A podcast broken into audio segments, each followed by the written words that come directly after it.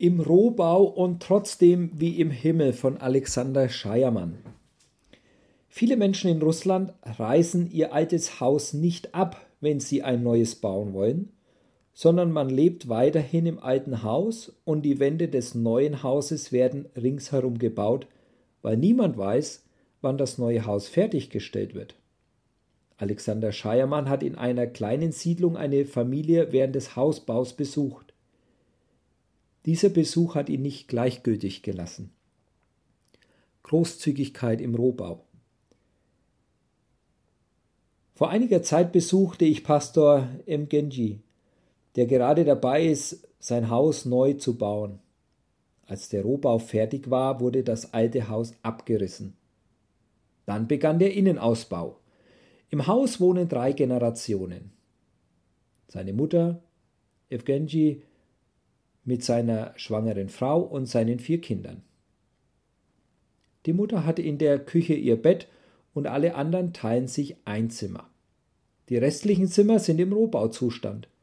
Zurzeit hat die Familie kein Geld, um den Bau vollenden zu können, und man weiß nicht, wie lange dieser Zustand noch dauern wird.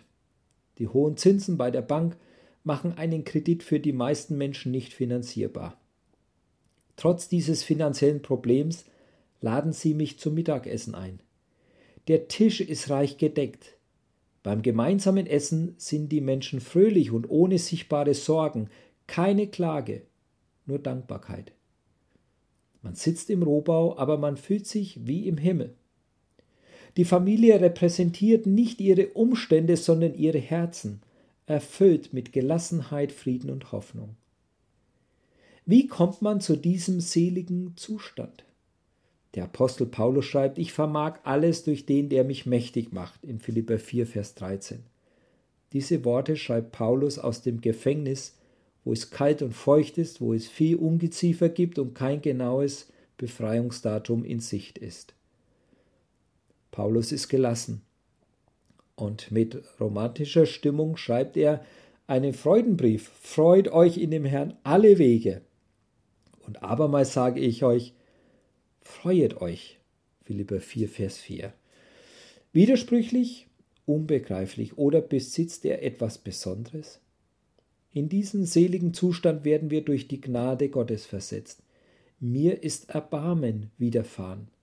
Aus dieser widerfahrenen Gnade kommt die Großzügigkeit.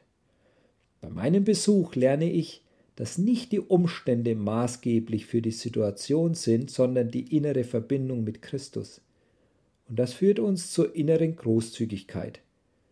Der Herr möge uns auf diese Weide führen und zu diesem frischen Wasser. Hier ist Jesus in seiner Größe zu sehen.